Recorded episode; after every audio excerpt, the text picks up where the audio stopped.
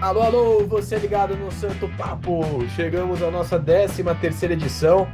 A gente ainda tá na liderança do campeonato e agora com 7 pontos de vantagem.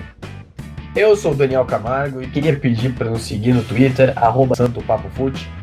Mandar seu abraço por lá, mandar sua mensagem, seu feedback. Também não esquece de seguir o nosso podcast na sua plataforma preferida. Acompanhe nosso canal no YouTube, Santo Papo Futebol Clube. Se inscreve lá que tem live pós-jogo. Não todo jogo, mas quase todos. Queria aproveitar para mandar um abraço para o nosso ouvinte Anderson Viana, que comentou lá, que nos ouve trabalhando. Anderson, meus pêsames por você nos ouvir no trabalho. Estou aqui com meus amigos de sempre, aqueles que sempre me puxam para a realidade quando eu quero empolgar.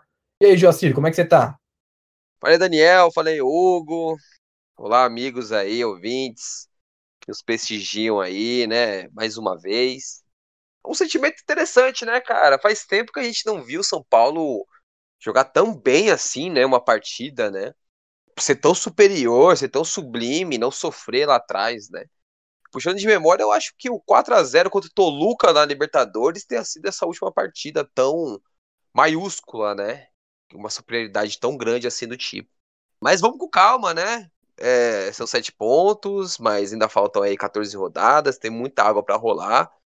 Óbvio que o termômetro da empolgação subiu mais um pouco ali, né? Mais alguns é, graus ali, né? Mas não tem nada garantido, né? Não tem nada garantido. Tem que ter muito trabalho, muita confiança e continuar nessa toada aí pra gente sair dessa zica, né? É isso aí, Joacir sempre ponderando, sempre vacinado. Agora o Hugo, eu não sei se está tão vacinado assim, hein? Eu vi ontem na live lá no canal no YouTube que ele estava comparando o pôster de campeão mundial com o time de hoje, não sei não, hein? E aí, Hugo, se defende aí ou já é rumo ao hepta? Não, calma, torcedores, calma. É, ainda tem muita coisa por vir. Todo time passa por oscilações durante o Campeonato Brasileiro e acredito que o São Paulo ainda não tenha passado por ela. Se já tiver passado, melhor para nós. Mas eu acredito que essas oscilações ainda podem vir. Ainda somos um elenco com 10 jogadores pendurados e temos uma sequência importante de jogos aí pela frente em que cada jogador pode fazer um pouco mais de falta. Mas é, eu prefiro ficar com pés no chão. A expectativa é a mãe da merda, então é importante a gente ter cuidado e torcer para que jogo a jogo São Paulo vá reagindo e quem sabe tão bem quanto nesse jogo contra o Botafogo. E uma estatística interessante aqui pra gente começar, hein? Desde que o Diniz resolveu ganhar os dois tempos da partida, a gente não perdeu mais nenhum jogo. Fica aí registrado. Que bom que ele mudou essa atitude. Começar falando aqui do jogo contra o esporte, a semana foi feliz, mas vamos falar contra o esporte primeiro. Uma vitória simples, mas necessária, né, Joacir? O que, que foi o jogo para você? Não, total, né? Total. A gente ficou com raiva da forma displicente do time não ter feito mais gols, né? Mas foi um jogo totalmente seguro, né? São Paulo não sofreu em nenhum momento. Pelo contrário, né? Criou bastante chances. É, algumas desperdiçadas por preciosismo ou medo de finalização, né? Como ali a do Igor Vinícius ali no, na metade final do, do segundo tempo da partida, né? E muito também por méritos ali do Luan Poli, né? Que fez ótimas defesas, né? É, chute de Luan, Luciano, né? Ele fez uma partida muito boa, né? E garantiu que fosse apenas 1 a 0 né? Se tivesse sido 3 a 0 4 a 1 não seria nenhum absurdo, porque o São Paulo produziu para isso, né? Mesmo sem um, um ritmo intenso nem nada do tipo. Então foi um time que no começo, no comecinho ali do, do primeiro tempo, se impôs, troca de bola rápida, né? Passes rápidos, triangulações curtas, muito rápidas, é, é, algo que a gente sonhava em ver, né? Há alguns meses a gente pedia muito isso, que o time tocasse mais rápido, saísse do campo defensivo mais rapidamente, e isso vem acontecendo. Então a gente vê que o Diniz conseguiu aprimorar mais ainda o time, né? Então o time está com viés de crescimento, é um time que a gente vê que não chegou ao ápice do que pode apresentar, porque em toda a partida traz alguma coisa diferente, né? Outra coisa interessante, comparando é, essa partida com a partida de ontem, até mesmo contra o Goiás, é que não sei se vocês repararam, não sei se os amigos ouvintes repararam, mas o São Paulo, ele, o Diniz está montando o São Paulo para explorar o lado mais fraco do adversário. No domingo, ele estava fazendo uma dobra ali de Juan Fran, Gabriel Sara, Luciano caía, Daniel Alves caía mais para a direita e o Igor Gomes saía da esquerda e puxava ali também pelo meio. No meio ali, mais para a direita. Justamente para explorar o lado do Sander, né? Que é o reserva do, do esporte e não, está, não, não vinha jogando com bastante regularidade, né? E assim, não teve muitos frutos, né? Teve alguns frutos, não muito, né? O gol não saiu por lá. Mas foi algo interessante, que o São Paulo forçou muito pelo lado ali do Ranfran. A gente vai conversar, né, também sobre o jogo contra o Botafogo, ao contrário de ontem. Ontem o time forçou bastante o lado do Marcinho, justamente porque o Foster é um zagueiro de origem, então ele tem mais vigor físico ali para se portar defensivamente. E ele forçou mais essas triangulações, essas é, jogadas pelo lado esquerdo. E contra o Goiás também foi nesse mesmo esquema e vem sendo dessa forma, né? Então, não sei se vocês observaram isso, mas isso é algo interessante, né? É, Daniel Alves fez uma boa partida, mesmo sendo é, com todo o preciosismo, mas fez uma boa, partida, é, deu assistência ali no, no escanteio, treinado também pelo Fernando Diniz. Então hoje a gente vê também um time que tem uma bola aérea ali, é uma jogada ensaiada nas faltas e também nos escanteios, né? Então é, é de se glorificar isso, de se exaltar isso também, né? É, tomou o cartão amarelo também providencial para é, é, ficar livre nesses próximos três jogos aí que, que nos esperam, né? Que são jogos, uma sequência um pouco mais complicada, né? E no, no demais, assim, a zaga muito segura, né? Incrível como o Arboleda ele tem um, uma impulsão muito forte, né? Nessa bola aérea. Bruno Alves seguro, Reinaldo fez uma partida ok, é, não foi lá muita, muito, é, não teve uma atuação tão boa assim no momento ofensivo, mas também não sofreu no defensivo. Poderia ter sofrido mais com o Patrick, né? Mas sofreu até menos. Juan Fran seguro como sempre, né? É, Luan fez uma partidaça no domingo. O que o Luan vem jogando é um absurdo. Luan hoje, sem dúvidas, é o melhor primeiro volante do Brasil. Eu falo sem dúvidas, porque o que ele vem jogando é um absurdo. Sara muito bem, Igor Gomes bem, é, Luciano bem, Brenner um pouco abaixo, mas se dedicando, então não fez uma má partida, por mais que não tenha feito o gol, né? Foram três pontos providenciais, o time conseguiu dosar, né? O equilíbrio ali físico. Diniz rodou o time todo ali no. fez as cinco alterações no segundo tempo, né? E foi isso, foram três pontos ali providenciais e uma partida sem muitos sustos, né? Realmente, sem muitos sustos, até pela postura do esporte, né? Uma postura bastante defensiva. A gente já alertava aqui no, no último episódio que a tendência do treinador do esporte era justamente botar uma equipe mais defensiva. Com o passar do jogo, apesar do São Paulo também não demonstrar tanta vontade assim para querer fazer mais gols, apesar de ter a partida controlada, o jogo piorou pra gente quando ele povoou mais o meio-campo. E aí atravancou um pouco as jogadas. Aí você juntou uma equipe que não queria ampliar o placar com outra que queria mais se defender. E aí ficou 1 a 0 de bom tamanho. Pro São Paulo estava ótimo, fez o que deveria ter feito, jogou consistentemente, tranquilo, não levou sustos, poderia ter feito mais, mas fez o suficiente para se manter na ponta da tabela totalmente diferente do que foi a postura desde o primeiro minuto até o final do jogo que a gente vai comentar logo em seguida contra o Botafogo. Isso aí, então vamos falar sobre o jogo contra o Botafogo, sobre a senhora goleada. O Botafogo entregue muito mal, é verdade, mas o São Paulo tinha a obrigação de ganhar bem e ganhou. O estado foi construído basicamente todo no primeiro tempo, onde também teve uma expulsão do Botafogo, né? Após uma agressão do Benevenuto no Luan. Segundo tempo, com 1 a mais e 3 a 0 no placar, o São Paulo abaixou o ritmo naturalmente e já trocou algumas peças, acho que até pensando no jogo contra o Corinthians. Hugo, como que o São Paulo teve tanta soberania nesse primeiro tempo? O que, que explica? É interessante, né? Eu acho que isso se explica muito pelo que a gente cobrava em podcasts antigos nossos, né? Lá do mais ou menos na metade dessa nossa jornada até aqui, que a gente cobrava muito do São Paulo a questão da movimentação e da aproximação.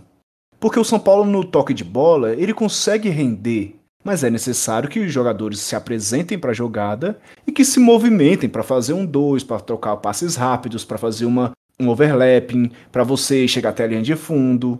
Assim, e, e, os gols mostram muito bem isso. O segundo gol, em que o Arboleda sai tocando dentro da área, passa a bola, chega até o Luciano que enfia em passagem pro Brenner fazer o gol de esquerda, como o primeiro gol também, que é, é uma jogada linda. Sai tocando passes, Igor, Luciano. Ah, o Luciano até ele, ele faz uma enfiada de bola muito ruim né, para o Sara, que corrige com um cruzamento perfeito. A movimentação também ótima, a visão de jogo do Brenner para se antecipar ao zagueiro, cabecear firme, fazer o gol. Demonstra muito o que a gente cobrava, né? Essa questão. O São Paulo, se, se é, tiver interesse pelo jogo, buscar o jogo e aparecer para jogadas, as jogadas vão fluir. Desde antes, desde o início do ano, as melhores jogadas do São Paulo são essas, em que jogadores apare aparecem e trocam passes de pé em pé.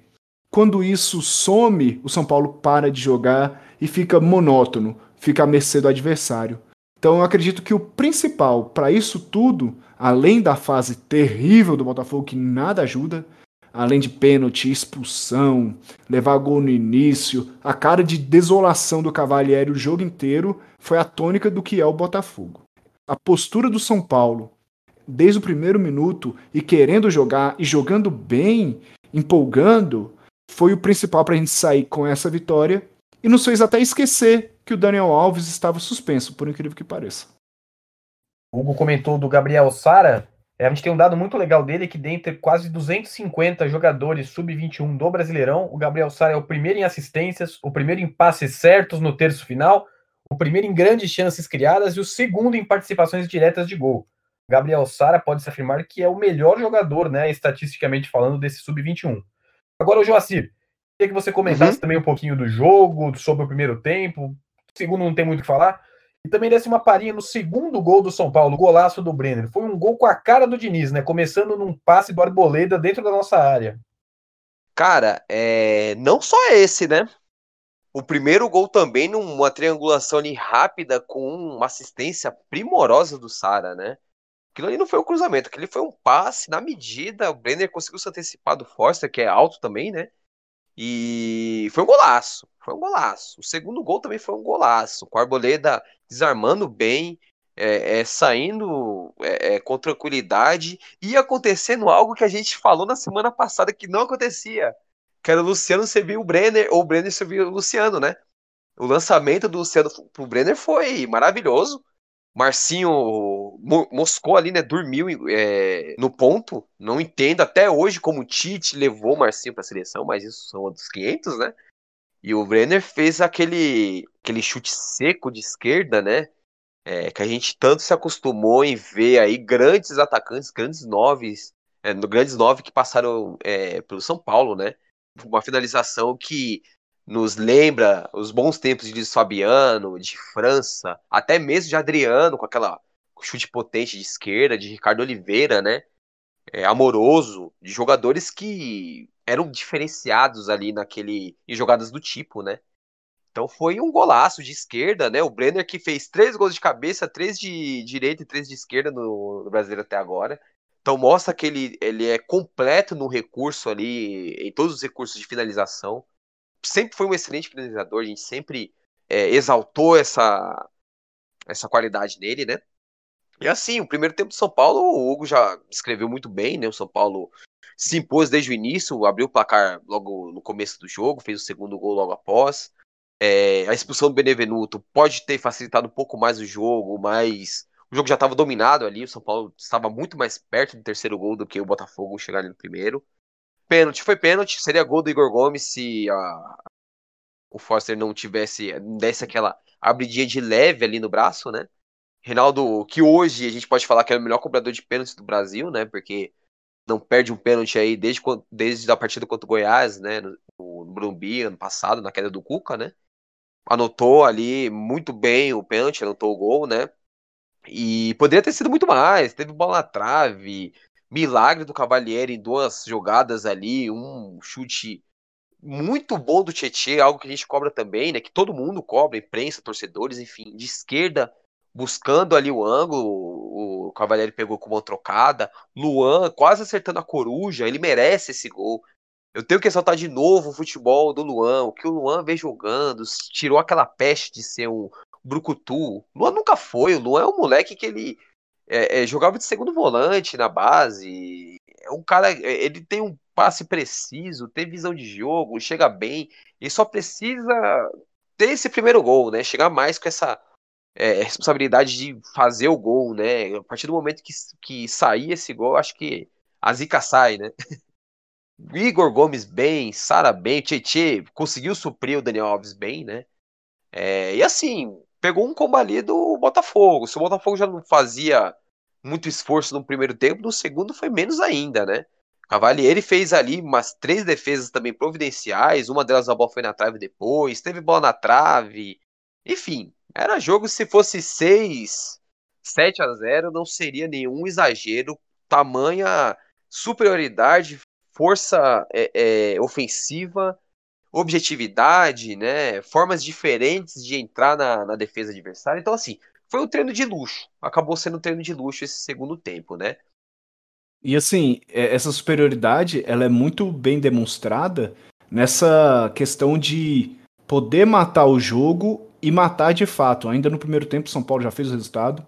No segundo tempo, conseguiu fazer um gol, poderia ter feito mais sem apertar tanto. E assim, é, é, pegou um adversário combalido, como você bem disse, né, sem esperança alguma, parece que já está treinando para a Série B, já está pensando na Série B, e realmente está muito difícil para o Botafogo. Mas falando de São Paulo, ele teve a oportunidade de matar, matou, ele poderia ter feito mais e não fez porque tirou o pé, viu que não era necessário se esforçar tanto, se desgastar tanto. E ainda assim, Hernanes marcou um golaço, talvez o ponto maior desse segundo tempo seja justamente o gol que a gente acostumou, que a gente sempre quis ver do Hernanes, né? Um gol de esquerda, uma bela de uma batida. E aí eu trago alguns detalhes aqui desse jogo, alguns, alguns dados, só para a gente ver a superioridade do São Paulo nessa partida. O Botafogo chutou oito vezes no gol o jogo inteiro, e o Volpe acho que não fez nenhuma defesa difícil. Em contrapartida, o São Paulo chutou 31 vezes. Lembrando que Cavalieri fez duas ou três grandes defesas, teve um chute na trave do Bueno, outras tentativas que não deram em gol, fora os quatro marcados. Durante o jogo, São Paulo teve 67% de posse de bola, e aí trazendo números gerais, São Paulo já está invicto nos últimos 17 jogos do brasileiro, venceu as últimas 10 das 12 partidas nessa temporada. Reinaldo, que você bem citou aí, Joaci, como o batedor de pênalti, tem sete gols nessa temporada já. E o Brenner, com 20 gols em 33 jogos pelo clube neste ano, vai aí suprindo a nossa saudade de um centroavante matador. Ô, Joacir, gostou que o Nestor, seu protegido, entrou? Ah, cara, sempre, né? Nestor, eu, eu, eu gosto demais do estilo dele, né? Sempre entra tentando algo diferente, ele não se esconde, né? Ele pode é, é, pecar pelo excesso, não pela omissão, né? É, um motorzinho, ele entrou na do Luan, depois ele foi deslocado para jogar pelo lado, e depois ele foi deslocado para jogar no Daniel Alves, né? Com o Hernanes vindo ali como cinco, né? Então é um cara muito versátil, ele gosta de estar onde a bola está, né? Ele tem um passe muito bom. Enfim, é muito bom ver que o Diniz começa a dar mais minutos para ele, justamente para ele ter mais esse esse sentimento, né? É, se mostrar mais, desabrochar mais, né? É interessante esse trabalho do Diniz com ele. Muito bom saber também que a, a negociação para renovação dele caminha aí a passos largos para um final feliz, né? O contrato dele acaba só em novembro do ano que vem, porém tem que é, se resguardar e renovar o quanto antes possível, porque o Nestor é um moleque que tem muito futuro, né? Aí sobre as substituições em si, Hernanes, é, que eu tinha destacado, que para vocês, né, para os amigos, é, redes sociais e tudo mais, que é um cara que tem estrela contra o Botafogo. Mais uma vez fez um gol contra o Botafogo, né? Se não me engano, ele fez naquele milagre do Engenhão, né? Ano passado também, que foi 2 a 2 a partida no Engenhão. E esse ano novamente, né? Então ele é um cara que gosta de jogar contra o Botafogo, tem sorte, né? Tem estrela contra o time carioca, né? É, Vitor Bueno entrou bem, novamente. Meteu a bola na trave ali. É, aquilo. Sempre muito dorminhoco, né? Precisa de uns gritões ali e tudo mais. Só que eu gostei. Ele vem entrando bem, pelo menos nas últimas três partidas ele entrou bem, né? Acho que desde contra o Bahia ele vem entrando bem. É, Igor Vinícius cumpriu ali é, o requisito, o Juanfran já estava cansadão tal, chegou bem à frente. E o Pablo, né? O Pablo que entrou bem, cara. Eu gostei do Pablo. Eu, quando o Pablo entrou, é, o time deu uma melhorada, por incrível que pareça.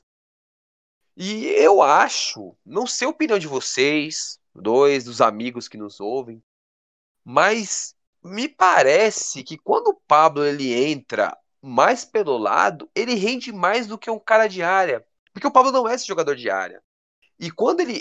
O melhor momento dele no São Paulo, que foi naquela famigerada é, é, eliminação ali contra o Mirassol, né? Que foi aquele.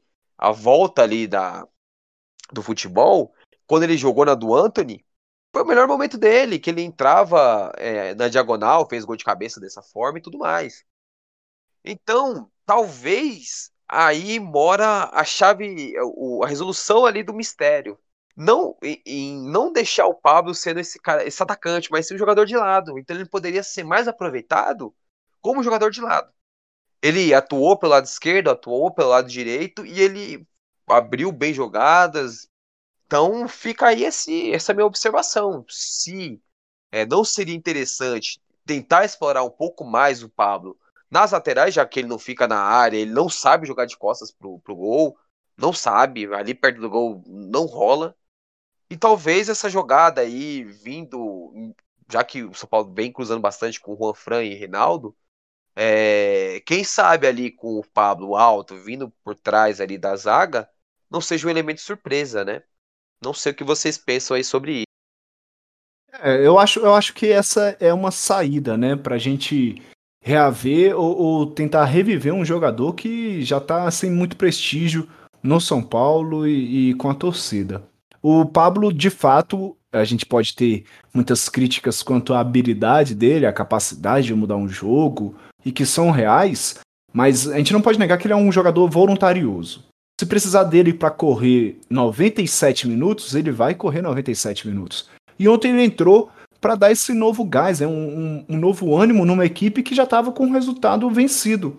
E aí o, o próprio futebol de São Paulo foi diminuindo, foi ficando bem acomodado ali com o resultado, já estava ganho mesmo.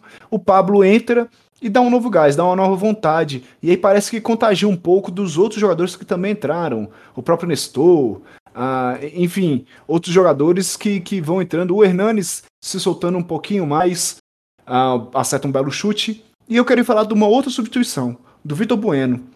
É um jogador que não agrada ninguém, tá?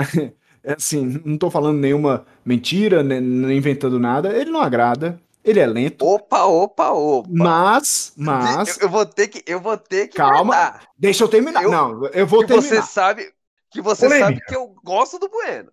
E, e, você está errado por conta disso, mas eu te perdoo. e é o seguinte: o Bueno ele pode ser muito útil nessa, nessa criação de novas situações de, de chance de gol. Cara, o que ele tem de, de, de pouco gosto da torcida, ele tem de um chute quase que perfeito. É, é incrível como o aproveitamento dele para chutes de qualquer lugar do campo é muito bom. De dentro da área, de fora da área, da entrada da área. Ele tem um chute muito bom. E aí é, é uma, uma ideia para o Diniz começá-lo a usar em jogos mais fechados, em que o adversário é, consegue ficar todo ali dentro da área. E aí, nesse toque de bola do São Paulo, abrir em algum momento para uma chegada de trás do Bueno, batendo firme e quebrando essa, essa defesa, onde a gente não vai conseguir entrar tabelando na área, um chute de fora é muito útil. E a gente tem um jogador que ele é muito bom nessa, nessa, nesse atributo. Então a gente pode usar mais um pouco do Pablo pelo lado, a gente pode usar um pouco mais do chute do Bueno, e aí a gente vai meio que formando um elenco é, inesperado. Coisas que a gente versátil. não conseguia tirar. E exatamente, é versátil. Fica mais útil. A gente começa a olhar o elenco com outros olhos e dar mais valor a ele. Exato. Eu vou acrescentar outro jogador, Tietê. eu já falei aqui para vocês também, eu consigo ver o Tietchan perfeitamente fazendo esse essa, essa função, tanto do Sara quanto do Igor Gomes. Ele tem a técnica para isso, ele é um cara que sabe cruzar para a área, ele sabe finalizar, né? Parece que volta a. É, é, relembrou como que se faz isso, porque a gente cansou de ver Tietchan fazendo gol no Audax, no Palmeiras dessa forma, é um cara ambidestro, então ele tem uma boa qualidade com as duas pernas.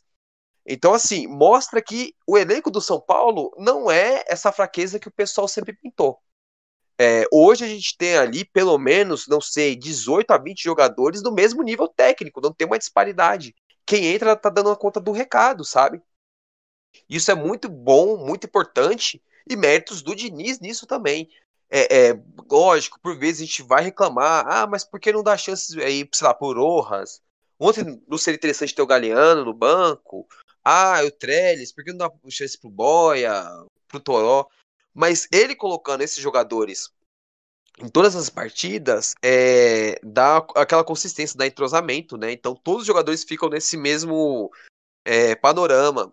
Que se um é, é ficar suspenso, a pessoa que entrar já sabe o que fazer em campo, né? E só concluindo ali sobre a parte que eu te interrompi, peço até desculpas aí, Hugo. Sobre o Bueno. Eu gosto do Bueno, cara. Mas assim, essa forma, esse melindre dele, essa forma de não sentir a partida, é algo que dá muita raiva, né? E ele sai como um jogador ruim por isso. Mas ele não é. O Bueno é um jogador técnico, ele é um jogador que tem um bom passe e tudo mais. Só que ele é um cara desconexo, ele sofre de complexo de pato. De desligar e tentar algo é, nada a ver, sabe? Aquela coisa bem é, é, viajante, assim, bem astronauta que tá em outro, outro universo, né? Então, assim, o Bueno, atento à partida, né? Ele é um jogador importante, ele é bom jogador. Ano passado, no brasileiro, ali na reta final do segundo turno, o Bueno jogou muita bola. O Bueno salvou o São Paulo em muitas partidas, fez bastante é, gols, né? Então, assim, a gente critica porque a gente quer ver um cara que tenha mais espírito e tudo mais. Só que é importante o Bueno voltar a ter aquele. Não sei se voltar a ter, não sei se o Bueno precisa ter isso. Não sei se é um cara que se motiva, né? Que tal. Mas voltar a apresentar um futebol é, é, no mínimo confiável, né? Que a gente sabe que dali pode sair alguma coisa interessante. Não, eu, eu acho que a maioria dos amigos não vão compartilhar essa minha opinião. Eu fui um dos poucos que defendia o Bueno é, no ano passado, que via nele algo é, interessante. Mas eu acho sim que ele é um cara, para um elenco, ele é um cara interessante para se ter, entendeu? É isso aí, eu também acho o Bueno um bom jogador, não é de se jogar fora, né? O problema é que às vezes ele entra desligado demais, mas isso vale também para o Tietchan. Quer, quer bala? Quer bala? Agora eu queria falar sobre outro tema aqui, Hugo que falar da disciplina desse time, hein, cara? Nenhum cartão vermelho no campeonato, vários pendurados já tem muita rodada e quase ninguém sendo suspenso. Eu acho que para essa rodada foi só o Daniel Alves, né? O que falar disso? É, eu acho que é algo a ser estudado. E a fase do São Paulo é tão boa que nem, nem suspensão a gente tá pegando mais. E, e isso é incrível, uma coisa para se exaltar. Não sei como é trabalhado no dia a dia, mas eu sei que pelo menos no pé do Luciano o Diniz pega mesmo. E ele fala, né? Se você levar amarelo, você vai para aquele lugar. Então, é, é, há uma cobrança interna ali, e eu acho, de certo modo, interessante nesse campo de especulações que a gente faz, né? Porque a gente não tem acesso aos bastidores do clube. Mas eu acho uma visão interessante de dar responsabilidades aos jogadores, para que eles não tomem cartões idiotas. Você vê que ontem passou o jogo inteiro sem ninguém dar um carrinho. E, e antigamente era muito comum, o zagueiro dava carrinho, o arboleda dava carrinho, é, se jogava na bola, Bruno Alves. Hoje, ninguém dá carrinho no São Paulo. É, teve um momento, até aquela bola em que o jogador do Botafogo sai na frente do Volpe, naquela saída totalmente estapafúdia do Volpe no finalzinho do jogo, em que os jogadores poderiam ter feito a falta e não fizeram. Eu acho que está fazendo parte ali da equipe é, essa questão de jogar limpo, entre aspas. É, tentar jogar mais com bola no pé e evitar muitos contatos, até porque temos muitos jogadores pendurados e o elenco é reduzido. A gente não pode muito é, desprender de jogadores assim a qualquer custo? Olha, é, eu acho que isso passa por principalmente por um fator que é o equilíbrio tático. O São Paulo que a gente falava por vezes que era um time muito mal posicionado, hoje é, é, não é assim. É um time que é bem posicionado, dá poucos espaços e pro, pro adversário contra golpear e algo do tipo, né? Então, isso faz com um time bem posicionado faz com que a defesa fique menos sobrecarregada, que dê entradas de carrinho ali, é, que diminua né, essas entradas de carrinho. Teve uma situação ali com a Arboleda no contra o esporte, né, que foi providencial tal. Mas isso passa muito por isso, sabe? É, por, por o time estar bem posicionado, as peças, as peças bem encaixadas é, é, no local certo, né? Perdeu a bola, que nem ontem a gente via o cara, o, o, Botafogo perdeu a bola, o Botafogo pegou. O que acontecia? Fechava dois caras para impossibilitar ali a, a saída do Botafogo. Já tinha um terceiro na cobertura atrás e o, os dois volantes ali, os zagueiros, encaixando ali, encaixotando o time pelo meio. É, o Botafogo pelo meio. Então, assim, o espaço pelo lado já estava encaixotado, porque o time estava bem posicionado. E por dentro também estava bem posicionado. Então, a partir do momento que você tem esse. esse que você consegue minar essa saída de bola do adversário, é, você corre menos riscos, né? E, e o que vai sobrar para o adversário vai ser o quê? Tentar o lançamento comprido. E no lançamento comprido, que, ele, que o Botafogo tentou várias vezes pro Pedro Raul, a Arboleda foi perfeito e o Bruno Alves foi bem, né? Fez algumas faltas bestas, mas foi, foi bem.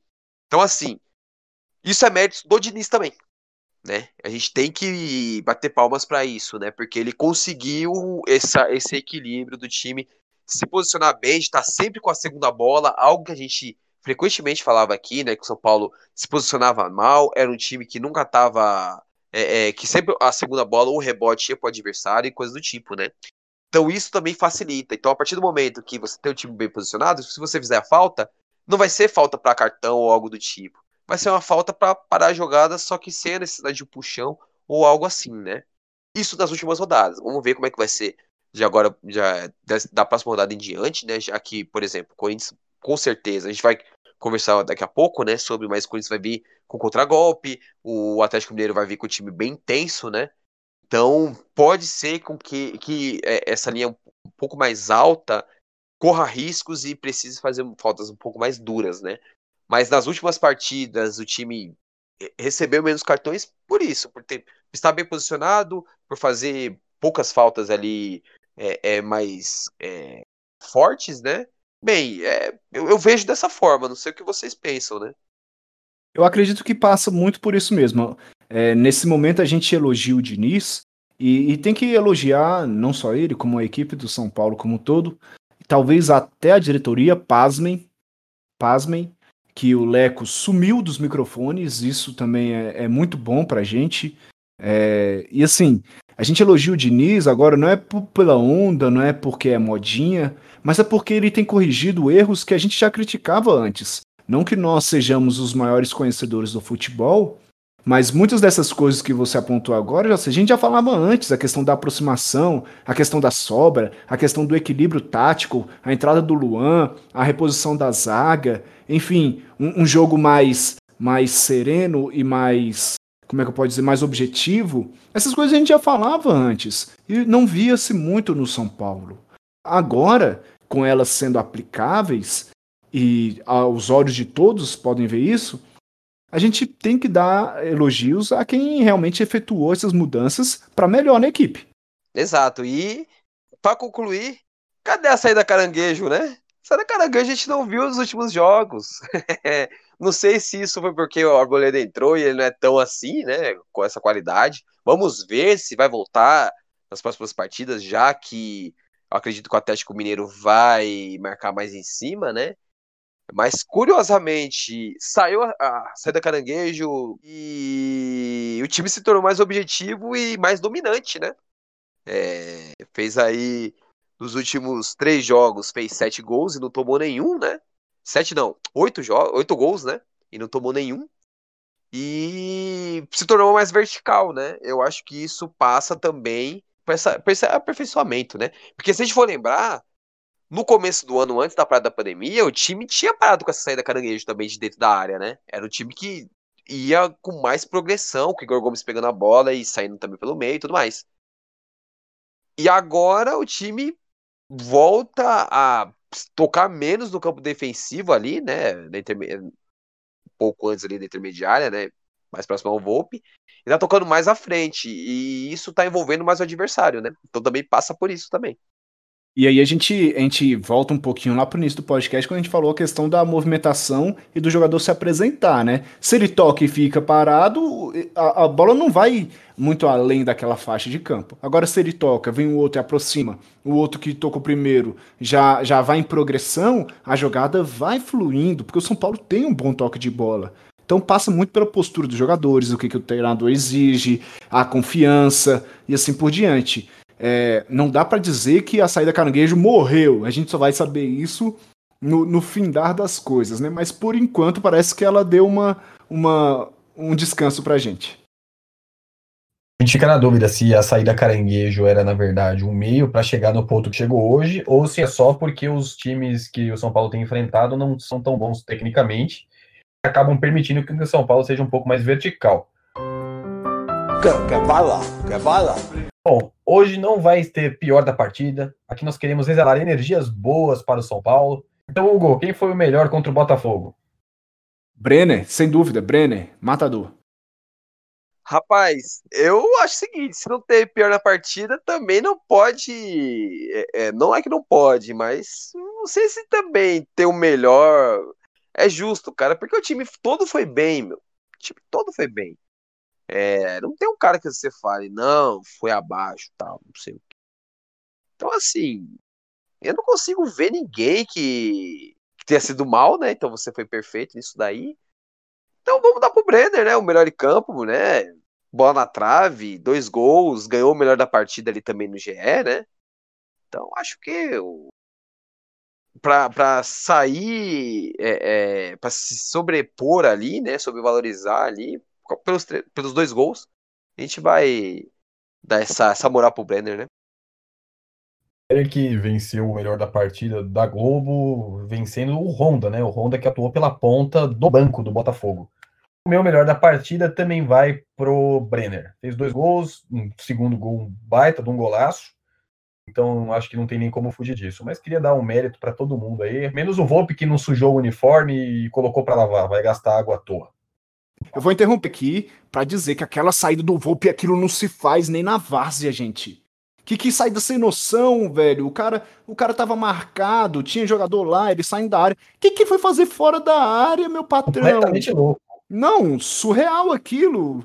O São Paulo parece que não pode ter um jogo inteiro assim de alegria. Tem que ter alguma, alguma baguncinha pra gente ficar com os cabelos em pé. Quem tem cabelo, fica complicado, pô. Você vê que o jogador do Botafogo até se assustou com a saída do Volpe, ele não contou que ia ter o gol aberto para ele, abriu demais a bola e acabou chutando para fora, né? Quer, quer bala? Quer bala? Bom, dando sequência aqui aos nossos assuntos, acabou o assunto contra o Botafogo. Vamos falar agora sobre algumas especulações que tiveram essa semana sobre contratações do São Paulo. Sim, estamos falando de contratações já. A primeira especulação que veio foi do Vina, do Ceará, meio atacante de 29 anos, até que bastante rodado para o Fluminense, Atlético Paranaense, estava no Bahia, agora está no Ceará. E também do Nico Lopes, que está no Tigres, atacante uruguaio de 27 anos, bastante conhecido lá da torcida do Internacional. Vocês se empolgam com alguns dos dois? Acha que algum deles agregaria o elenco? Eu já vou falar que acho que nenhum dos dois, viu? Olha, os dois são bons jogadores. Eu acho os dois bons jogadores. A questão é, a gente não pode esquecer que o São Paulo vive uma crise ainda, né? São Paulo é, é, economicamente não vem bem das pernas, ok, pode ser que ganhe aí uma premiação boa para sanar um pouco aí do déficit do clube, né? Mas a situação não é tão boa assim, né? Para esbanjar dessa forma. Então, assim, acho que de fato o time precisa de contratações ali para 2021, é, principalmente jogador de lado, porque o São Paulo não tem um cara que seja ali mais vertical, com mais explosão, caso precise enfrentar um, um adversário um pouco mais fechado, né, para ter essa profundidade, ou mesmo para é, correr atrás da, da virada, né, de um empate virada, enfim. Então eu acredito que a necessidade, a maior necessidade do time, do elenco atual é jogador de lado. E depois viria justamente o ataque, que é onde se encaixa ali o Nico Lopes. Eu consigo ver perfeitamente o Nico Lopes atuando nesse time do Diniz, né?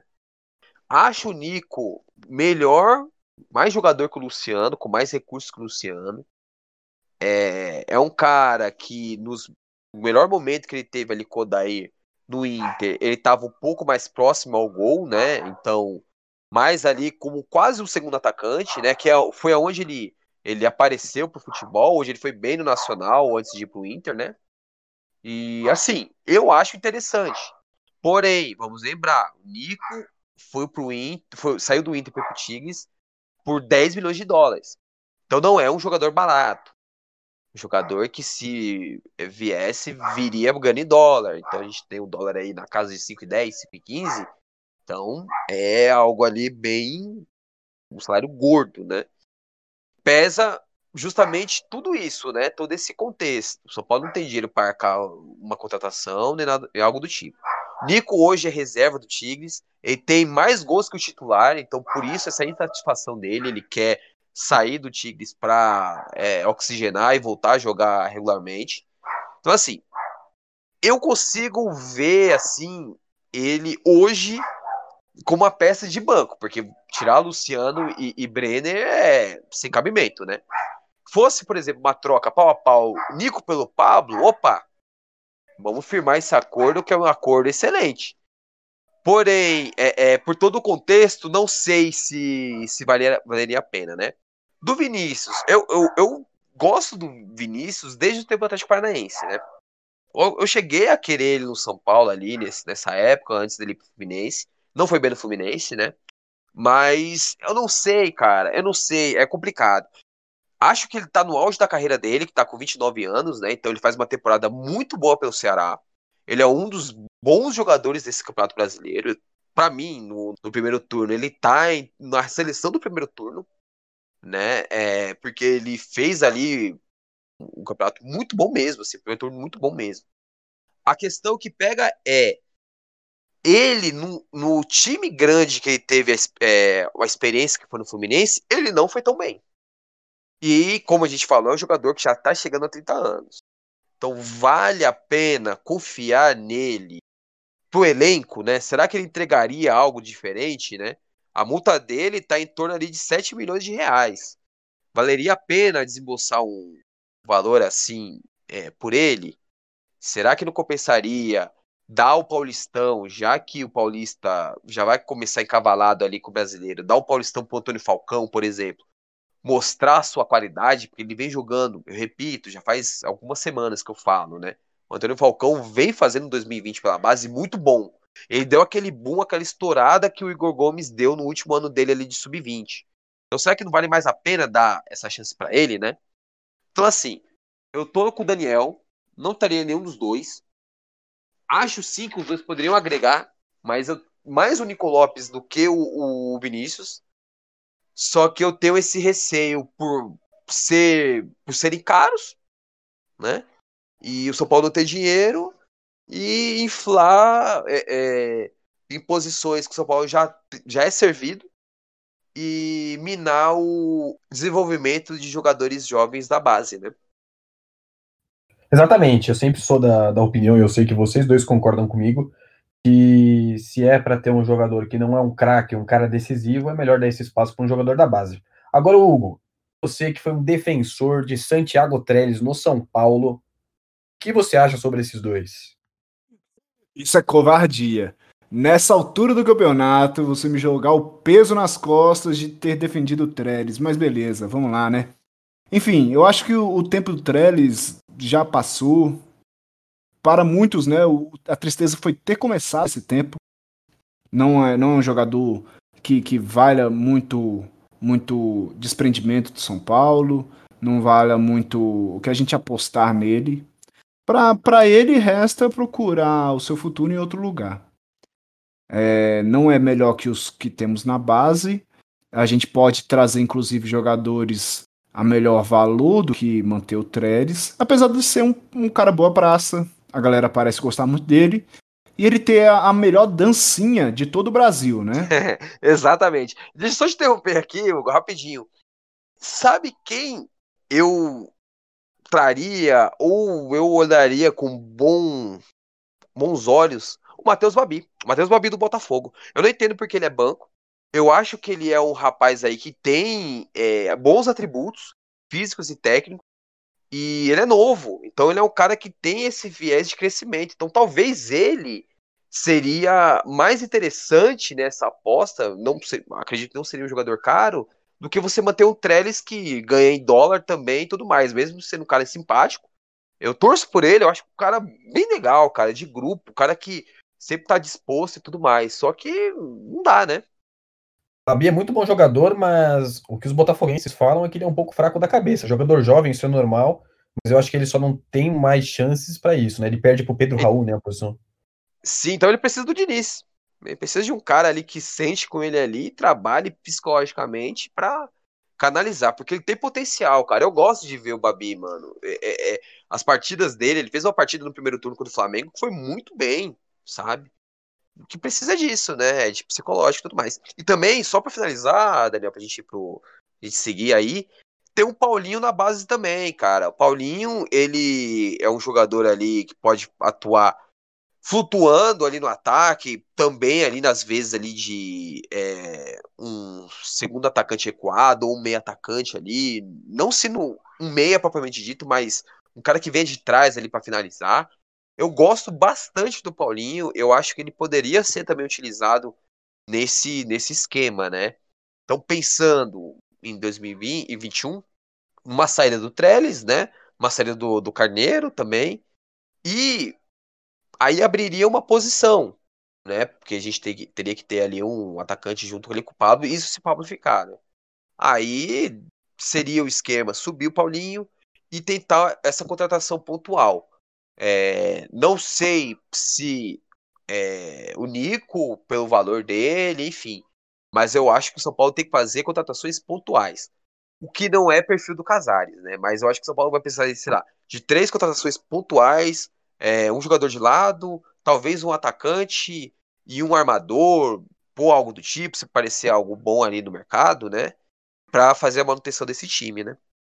Perfeito. Vai lá, vai lá. Os próximos compromissos do São Paulo são Corinthians em Itaquera, no domingo às 6h15, o Atlético Mineiro no Morumbi na quarta-feira às 9h30. São dois jogos complicados. O São Paulo nunca ganhou em Itaquera e o Galo é um dos nossos principais concorrentes ao título. O que esperar desses dois jogos aí? Será que cai o tabu? A gente fica na expectativa de que caia. É, a gente conversou na live, né, pós-jogo contra o Botafogo, que o São Paulo talvez nunca tenha chegado em Itaquera tão favorito assim, e o Corinthians nunca tenha chegado para esse confronto tão em baixa como está. Então a, as coisas tendem a, a, fluir um pouco mais para o nosso lado. São Paulo vem de série invicta, vem de liderança, vem com uma boa distância, vem jogando bem, vem fazendo muitos gols, coisas que não consegue fazer lá em Itaquera. E o Corinthians vem totalmente oposto, vem mal, já trocou de treinador, vai ter estreia de zagueiro que não jogava sei lá quanto tempo, acho que desde o início do ano o Gemerson não jogava, tem suspensões, é, o Jô não pode jogar contra a gente, eles não sabem nem como é que vão montar uma equipe, jogador improvisado, enfim. Tudo dando tão certo pro São Paulo ganhar que o torcedor fica até cabreiro de que alguma coisa vai dar errado. É, eu penso o seguinte, que o São Paulo não tem que entrar como ir, como que essa partida fosse a partida decisiva, entrar com tudo. Não. Acho que, é uma, que o São Paulo precisa ter é, inteligência para enfrentar o Corinthians. Não ir com, com tudo, com seja o pote tudo mais. Não. Sair de Taquera com empate é um resultado ok, porque o, o, a partida que mais interessa é o confronto direto contra o Atlético Mineiro. Então, assim, eu discordo também do, do. Eu escutei o que o Liro falou também na live é, e o que o Hugo falou agora. Eu discordo, cara. não é porque o Corinthians está em baixa que a gente pode subestimar, porque é um time que está treinando há 10 dias. Talvez o jogo do. Um dos jogos aí de honra do Corinthians seja esse. Né? Seja esse de domingo, seja contra o Palmeiras e contra o Flamengo, depois de tomar aquela tronetada que tomou no primeiro turno. Então eu acho que o, Corinthians vai se preparar para entrar com tudo, para entrar como se fosse uma final contra o São Paulo. O São Paulo não pode entrar, é cair nessa pilha, né? Ok, o Gemerson não joga há algum tempo também, né? Vem de Covid e tudo mais, mas o Gemerson, a nível Brasil, é um excelente zagueiro. Então eu também não subestimaria, porque ali o quarteto defensivo do Corinthians é um bom quarteto defensivo. É, o provável time do Corinthians ali vai ser com o Cássio, né? Fagner, Gil Gemerson e o Fábio Santos. Vai entrar com o Cantilho e o Gabriel, se eu não me engano. É, Luan é, fazendo as vezes ali de armação. De um lado vai entrar o Piton pela esquerda. Pela direita, eu não lembro que é agora. O Otero pela direita e o Davó vai ser o cara mais à frente. Então, é, tudo leva a crer que o Corinthians vai entrar para explorar contra-ataque e, e, velocidade nos laterais, nas costas laterais, o Davó para correr é, nas costas do Bruno e do Arboleda. Então, assim, é, eu já vou na, na contramão. Óbvio, São Paulo é favorito. Talvez, assim como foi é, contra o Atlético Paranaense em 2018, quando caiu o tabu, até mesmo no Allianz esse ano, talvez seja o melhor momento para o São Paulo enfrentar o, o Corinthians em Itaquera, sem torcedor, time viés de alta e o Corinthians ali sem pretensões no, no campeonato, né? Só que não acho que vai ser essa, essa moleza, essa mamata. Eu acho que o Mancini vai vir mordido, até por ser Mancini, enfrentando o São Paulo de novo, né? É, que foi escorraçado por Daniel Alves e afins também, né? Então, assim, é entrar para jogar de forma inteligente, não pensar que é o último jogo do mundo é, para tomar cartão e coisas do tipo, porque o que interessa de fato é na quarta-feira contra o Atlético Mineiro. Então, jogando inteligente, trazendo um empate de taquera, tá ok. O importante é não perder. Agora, contra o Atlético Mineiro, aí a coisa vai ser diferente, né? No primeiro turno, o São Paulo fez aqueles 30 minutos ali espetaculares contra o Atlético. É, a gente vê que o time do São Paulo ele não pegou no Breu, fez uma partida aí contra o Inter que teve o domínio e tudo mais, mas bate muita cabeça defensivamente. Então, por exemplo, se entrar no mesmo esquema com três zagueiros aí como foi contra o Inter, o São Paulo vai ter um, algo interessante utilizando ali a ultrapassagem de facão do Luciano e do Brenner, né? Então esse passe do Sara ali na diagonal pode ser um elemento bastante interessante aquilo, a troca de passe do São Paulo tá encaixando, quanto o Atlético vai ter que encaixar mais ainda, porque com certeza o São Paulo ele vai vir com essa com esse abafa, né, com essa marcação pressão. E mais do que isso, é importante não perder essa partida, óbvio, não, é sempre importante não perder nenhuma partida. Mas essa partida especial porque uma semana depois vai ter Copa do Brasil e isso pode afetar a moral do time também, né? Então vai ser uma vai ser aí você duas partidas bem duras, confrontos difíceis, e se o São Paulo sair aí, que seja com quatro pontos, já vai sair por cima e engatilhando mais ainda o seu favoritismo rumo ao título, né? Porque o São Paulo hoje só depende dele mesmo, né?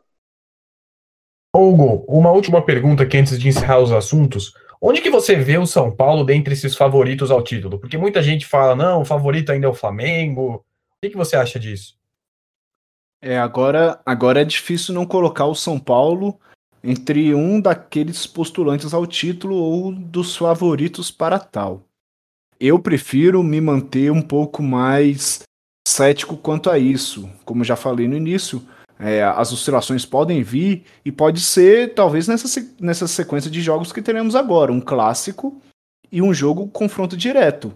Se o São Paulo não vence as duas partidas, digamos que empate as duas os adversários já se aproximam e tudo bagunça novamente. Lembrando que o Flamengo também tem uma partida a menos. Então, talvez ali o São Paulo brigue pela ponta da tabela até o final. Ele, Flamengo, Atlético Mineiro e talvez o Grêmio. Eu tiro o Palmeiras dessa conta por conta do, do, dos, dos, comentários do seu próprio auxiliar, do seu treinador, falando a respeito do cansaço né, da equipe que foi cometida pelo Covid, que eles estão jogando há muito tempo, os jogadores entram é, com 50% apenas, e, e o desgaste está sendo muito grande, e eles vão priorizar as Copas em que eles estão de fato bem vivos. É, a questão aí do Palmeiras é que o Palmeiras também tem um jogo a menos e teoricamente é uma partida acessível contra o Vasco, né? Mas a questão aí de, de eles estarem aí tão atrás, talvez coloquem eles ali numa, correndo mais por fora, né? Grêmio e Flamengo vão se enfrentar. Então também ali é, é complicado. O Renato ele vai priorizar as Copas, ele sempre faz isso. É, mas deu certo, né? Deu certo essa priorização e mesmo com o time misto ele pontuou. Então, das duas, uma. Esse confronto pode alavancar Grêmio, Flamengo, ou os dois podem morrer abraçados, por exemplo, ali, é, com um ponto. Né? Então, até esse jogo a menos do, do Flamengo é um jogo interessante para o São Paulo por ser um confronto direto entre dois times ali do, do, da parte superior da tabela. E o Atlético Mineiro, óbvio, pode encaixar, porque tem um time bom, tem bom técnico e tudo mais. Só que esse tempo que o São Paulo tem para fazer o time treinar, não na, na prática não não tá mostrando nada de diferente, né? É um time muito irregular, um time que tem bastante problemas defensivos, que tem uma zaga que bate cabeça sempre, né? E fica nessa nesse porém aí, se é o time que vai pegar no breu ou não. Então, óbvio, é, o São Paulo ainda não é o maior favorito, porque a gente tem, como eu falei no começo do, do EP, temos ali 14 rodadas. Então tem muita coisa para rolar aí. O São Paulo só tá 7 pontos à frente, né? É, vamos ver. Esse, esses, esse, essa próxima semana, ou esses próximos três jogos, até o Fluminense no final do, de dezembro, são cruciais, porque pode fazer com que o São Paulo dispare. E esse é o momento, é o momento chave para ter essa disparada, né? É, o Palmeiras em 2018 disparou nesse momento, São Paulo e Flamengo em 2009, São Paulo em 2008 também disparou nesse momento, né? Tá, que o São Paulo ele é, é um bom técnico, mas o Atlético é, vem muito inconsistente, muito na gangorra. Não é um time que você tem aquela convicção que ele vai jogar bem, né? É, caiu no mesmo esquema do do quando ele estava no Santos ano passado, né? No Santos, quando o time precisou, ele começou a inventar ali o esquema de três zagueiros, o time começou a bater a cabeça e o Flamengo disparou, né? Então é, é, é difícil você pensar que, que o, o, o, Atlético Mineiro, pelo menos nas próximas rodadas, não vai ter essa oscilação. Tende a, a, a melhorar, porque tem um técnico bom, tem um elenco bom, né? Também tudo mais, né? Então, assim, o panorama é, é você tem um, um Palmeiras correndo por fora, né? Como eu falei. Você tem o Grêmio que vai focar nas Copas, mas é, vem dando certo essa, essa, essa, esse revezamento do Renato. Não é à toa que o Grêmio não perde há muitas rodadas também, né? Você tem o Flamengo, que tem o melhor elenco do país e que a qualquer momento aí o Rogério pode encaixar o time e o time disparar também. E com o Atlético da mesma forma. Porém, se a gente for pegar os próximos três jogos aí, ou dois jogos dos, dos clubes aí que estão na frente, né? Que eu lembro aqui de cabeça, tanto do Atlético quanto do Flamengo. O Flamengo pega o Santos, o Santos provavelmente vai, vai com o time misto, é, em casa, mas jogou mal contra o Botafogo. O Santos, mesmo com o time misto, é, acredito que seja melhor que o Botafogo, então pode ser que complique. Depois pega o Bahia, provavelmente vai ganhar, e pega o Fortaleza lá. Então vai ser assim, uma sequência difícil também. E o Atlético pega é, Atlético Paranaense na, na Arena da Baixada, então é um jogo que um tropeço é totalmente plausível. Pega o São Paulo, um confronto direto, e pega o Curitiba, que provavelmente são três pontos ali, né? Então, assim, a gente tá num momento crucial aí do campeonato. E vamos ver, né? O São Paulo ainda não é o supremo favorito. Caminha isso. Acredito que esses próximos três jogos vai dar, vai ditar o ritmo, né? Se o São Paulo conseguir aumentar essa distância, por exemplo, para 9 para 10 pontos, é, para, sei lá, algo do tipo, né? E é isso, tem que seguir trabalhando. Não colocar na cabeça que é líder, pensar que tem que sempre buscar o melhor, o mais pontos, algo do tipo, porque pode ser superado, né? Eu acredito que se o São Paulo garantir sete dos próximos nove pontos que vai disputar, eu acho que a diretoria já podia começar em alguma camiseta para comemorar, alguma coisa assim, porque vai ser difícil tirar esse título do São Paulo. Bano Daniel. Sendo anti-zica, Moavac, é, dose Moavac elevado ao quadrado aí, entendeu? Para tirar essa zica e esse esse sentimento aí perverso de Daniel. Tá? Ban. Não, se ganhar os próximos sete pontos, cara, fica difícil. Mas vamos lá. Espero que seja uma premonição e não uma zica. Quer, quer bala? Quer bala? Mas, amigos, nosso programa está chegando no final. Se você gostou, não esquece de seguir o nosso podcast aqui na sua plataforma favorita. Manda para os seus amigos. Se você não gostou, manda também, fala mal pra gente. Mas manda, é importante nos ouvir. Ô Joacir, alguma consideração final? Como é que tá a nossa base, os nossos craques de amanhã? Vamos lá, Daniel. É... São Paulo hoje ganhou no Sub-17 do CRB, pelas oitavas de final aí do... da Copa do Brasil Sub-17. Ganhou, se não me engano, por 3 a 1 é... e avançou aí para as quartas, né? O São Paulo é... enfrentou na última rodada do Brasileirão Sub-20 o Ceará, fora de casa. É, ganhou por 2 a 1 no finalzinho com o gol do é, argentino ali, brasileiro, enfim, do Facundo, né? É, o, o, primeiro gol foi feito pelo Antônio Falcão. Mais uma vez, destacar o Antônio Falcão, que vem jogando muito bem, já falou aqui, mas não custa é, é, ressaltar, né? Nessa partida, o Galeano perdeu um pênalti. Algo difícil de se ver, porque o Galeano tem um bom aproveitamento é, é em jogadas do tipo, né, em arremate de pênalti. Também o destaque ali para o Ed Carlos, que deu assistência para o gol do, do Antônio Falcão. Enfim, o Ed Carlos mostra mais jogo, mais intensidade, né? Tomara que consiga encaixar, porque o Ed Carlos tem uma técnica ali espetacular, diferenciado nisso.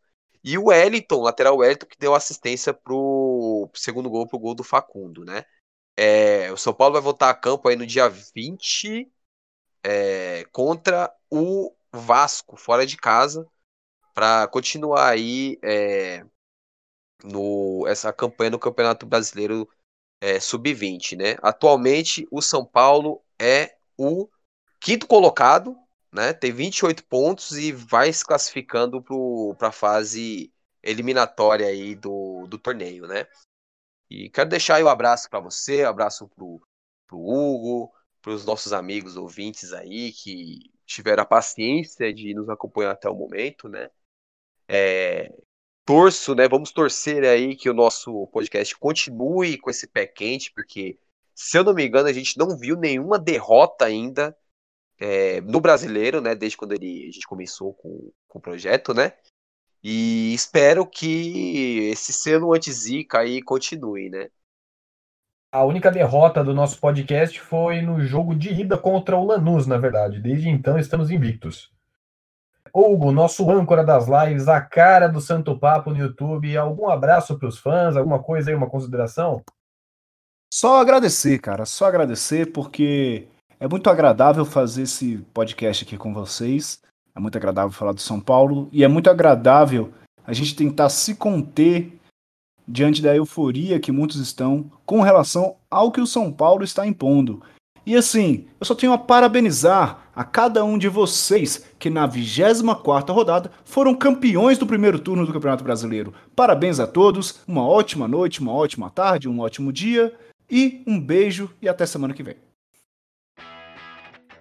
Pessoal, então é isso. A gente volta na sexta-feira que vem, após essa semana extremamente decisiva para o São Paulo, para falar com vocês já que o nosso podcast tem dado sorte para o time.